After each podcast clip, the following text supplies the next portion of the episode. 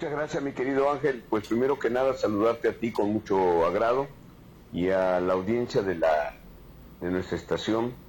de la Grande de Tabasco en esta mañana de lunes 28 de marzo, ya la última del mes, deseando que todos la inicien con bien y sobre todo que la terminen también de igual forma. Este día me voy a referir a un tema que me ha llamado la atención desde hace algunas semanas y que me parece debe ser analizado por quienes eh, nos interesan las cuestiones políticas, nos interesan los temas nacionales e internacionales y debe de ser sobre todo materia de atención de los gobiernos y los actores políticos del país. Me preocupa la actitud, la escalada de agresividad y de distancia que está existiendo entre los gobiernos de México y el gobierno de Estados Unidos en relación con muchos temas que nos deben de preocupar. Iniciaré mencionando que desde la época que Trump gobernaba Estados Unidos,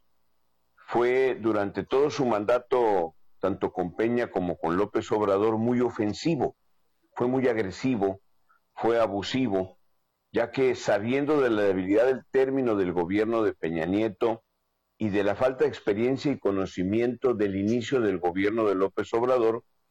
pues usó a México como arma de campaña, como objetivo de sus racistas comentarios, y fuimos su juguete favorito, su blanco favorito para culparnos de la migración de mexicanos a lo que atribuía problemas de seguridad, de estabilidad política en la frontera, de salud pública y hasta del COVID nos culpaba como factores de desequilibrio en la Unión Americana. López Obrador, que durante su campaña captó esta actitud de Trump, eh, hizo hasta un libro donde esbozaba de manera eh, muy completa cuáles serían las líneas de relación que él establecería con el gobierno de Trump en caso de ganar la presidencia. Mismas que, a pesar de que fueron un compromiso y están escritas en un libro, pues cabe la pena mencionar que no cumplió una sola y fue más dócil como presidente incluso que Peña Nieto con Donald Trump. Llegó al grado Andrés Manuel, debemos de acordarnos, de meterse y prestarse a dejarse usar por Trump en su campaña de búsqueda de la reelección como presidente, que afortunadamente no logró. Pero sin embargo, a raíz del conflicto armado de Rusia y Ucrania, el papel contradictorio y ambivalente que ha jugado el gobierno de México en el tema ha ocasionado este cambio de discurso de Estados Unidos sobre nuestro país, preocupante desde mi punto de vista y que tiene que llamarnos la atención. Empezaré por decir que Trump a, razón de que Rusia y Putin, eh, que fue su aliado, Putin fue aliado de, Trump, porque incluso como se comprobó después, eh, una vez que hubo acusaciones cuando la cuestionada elección entre él y Hillary Clinton, que él fue ayudado por los rusos a través de campañas cibernéticas y de ataques a las bases de datos electorales de elección norteamericana, como fue comprobado en Estados Unidos. Pero en este tema de la guerra dijo Trump que la medida de Rusia de intervenir las fronteras con Ucrania era correcta e incluso sugirió que se hiciera lo mismo con México. A eso, como suele hacer Andrés Manuel cuando los temas son espinosos y requieren una definición concreta, pues se lavó las manos y dijo que no iba a hablar del tema después de que Trump había invitado a que fuésemos invadidos. Eh, por las mismas razones por las que Rusia invadió Ucrania. Después vino la declaración de William Barr, el exfiscal de Estados Unidos, en tres gobiernos diferentes, quien habló de la pésima actuación del gobierno mexicano y de López Obrador en materia de seguridad y lucha contra el narcotráfico, e incluso dijo que el narcotráfico ya mandaba, gobernaba y manejaba más de la mitad del país que él había venido en varias ocasiones para hablar de eso con el gobierno mexicano y que no había notado ningún interés ni ningún cambio de actitud en relación con el tema. Después el gobierno norteamericano incluyó en su lista de los 10 más buscados del mundo al hijo del Chapo, el mismo que fue soltado por órdenes de López Obrador una vez que había sido aprendido en Sinaloa. Después, el Congreso Europeo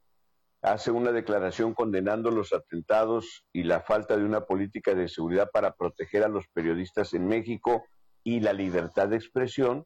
y a cambio recibió una respuesta de parte del presidente beligerante, totalmente ajena a los cauces eh, diplomáticos que el caso ameritaba, e incluso los llamó borregos, así les dijo. Después vinieron las declaraciones de los congresistas de Estados Unidos condenando la reforma eléctrica, la violación a los, a los términos del Tratado de Libre Comercio entre México y Canadá, eh, criticando una serie de situaciones en materia de libertad y de avance democrático que están surgiendo en el país. Eh, y el presidente le contestó a él, los congresistas, eh, de que estaban mal informados, de que no tenían realmente una visión correcta de lo que estaba pasando en el país. La vocera de la Casa Blanca, en respuesta a las afirmaciones del presidente de que descalificó a los congresistas, eh, y al propio secretario de Estado, que también eh, reafirmó lo que habían dicho los congresistas, la vocera de la Casa Blanca le dijo que no, que las declaraciones que se estaban formulando estaban fundamentadas y correspondían a la misma información que el gobierno de Estados Unidos tenía sobre la situación de México. Después vino una instalación de una comisión de amistad entre México y Rusia muy desafortunada, en donde participaron congresistas de Morena, del PT y un diputado del PRI, lo cual ocasionó una gran molestia en Estados Unidos y una gran molestia también de muchos sectores de la población en México, porque habla de las simpatías que el gobierno de López Obrador tiene con Putin y con Rusia y obviamente lo pone de lado en contra de los intereses de Estados Unidos. Y eso obligó a que Kamala Harris, la vicepresidenta de Estados Unidos, quien está formando una alianza eh, de desarrollo con países de Centro y Sudamérica, expresara y dejara fuera de esa alianza México, expresando las preocupaciones que tiene el gobierno de Estados Unidos en relación con los retrocesos democráticos, dijo, de sus vecinos. Y obviamente que estaba hablando de México, porque no creo que estuviera hablando de retrocesos democráticos en Canadá, lo cual me parece también que ha sido muy delicado. Y últimamente, las declaraciones del, embajador de Estados Unidos sobre la reforma eléctrica, que empezará a discutirse el día de hoy, eh, en la que el embajador reclama que no se están garantizando las inversiones ni los contratos que ya tiene celebrado el gobierno mexicano con empresas norteamericanas y que esto ocasionaría problemas. Y más aún porque las declaraciones del presidente López Obrador es de que en materia de reforma eléctrica incumpliendo el acuerdo que tenían con los demás partidos políticos en la Cámara, que se discutiría después de las elecciones, adelantó el proceso de discusión para esta semana, para que salga la próxima semana, pero además dijo que no se va a pagar ningún contrato que él considere leonino, lo cual avisora problemas que pueden incrementar por, la cuestión de la guerra, por el problema de la reforma eléctrica, la tensión entre ambos gobiernos, lo que, como sabemos, es perjudicial para México desde el punto de vista que lo veamos. Esperemos pues que la prudencia, que sé que es mucho pedir en el caso del presidente y el oficio de quienes saben puedan hacerlo entender y que no se ponga México a las patadas con Sansón, porque en todos estos pleitos siempre el que pierde ha sido nuestro país. Que tengan buena semana y mejor inicio de mes, mi querido. Lo mismo para usted, licenciado. Muchas gracias por su participación. Fuerte abrazo. Excelente semana.